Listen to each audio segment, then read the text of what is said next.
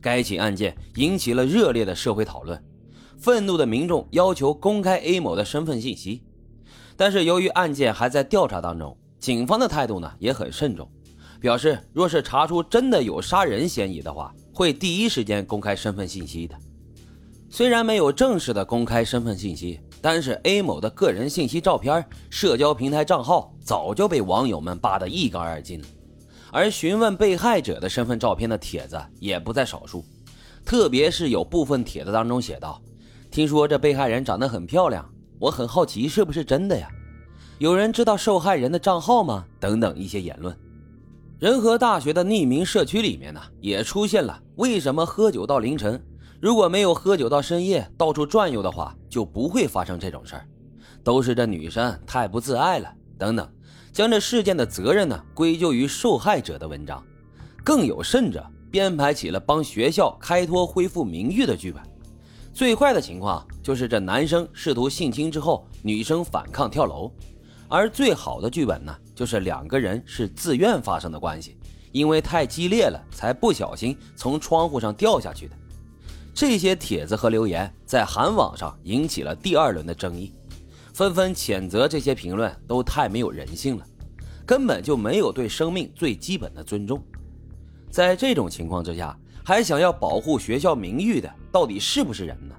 这人都死了，留着名誉有啥用啊？这种人都不配我们开骂。这种模糊重点，将矛头全都指向了被害人，受害者有错论。过度的好奇心都会构成严重的二次伤害，不仅诋毁了亡者的声誉，掩盖了加害人的罪行，也对遗嘱们造成了巨大的精神伤害。除此之外，仁和大学总学生会对这件事情的回应也引发了不小的争议。当月十六号，总学生会在学校网站上发表了“强忍着眼泪捂住撕裂的心”的立场文。我提取一些文章当中的句子给大伙听听。昨天十五号发生了本不该发生的事情，才刚刚二十岁的一位珍贵的朋友和同学就这样虚妄地离开了人世。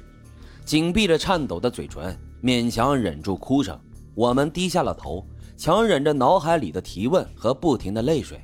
抱着破碎的心，安慰那些送走了唯一的家人、朋友、同学和后辈的人。自从事件发生以来，学校方面呢也是三缄其口。只表示在讨论 A 某的退学事宜，同时，其他韩国大学为了预防类似案件的发生，纷纷开始调整暑假时间和教学楼开放时间，以及加强安保巡逻。仁和大学的事件不禁让人想起了韩国另外一起性质恶劣、二次加害严重的事件：2004年发生在密阳地区的集体性暴力事件。四十四名男高中生通过网络聊天引诱一名初三的受害者恩善，足足对他进行了一年以上的施暴和侵害。他们威胁恩善要把视频和照片发到网上，让恩善只能够对他们言听计从。之后呢，他们还对恩善进行了持续的暴力行为和金钱勒索，甚至试图用他来诱导更多的受害人。在经历了一年的折磨之后。恩善才将这件事情告诉了母亲和姨妈，让这起性质恶劣的事件被人们知晓。但是没有想到啊，调查过程当中发生的一系列事情，其残酷性并不亚于事件的本身。恩善的父亲呢，患有酒精依赖症。你看这国外就是新鲜，酗酒就酗酒吧，还整个酒精依赖症。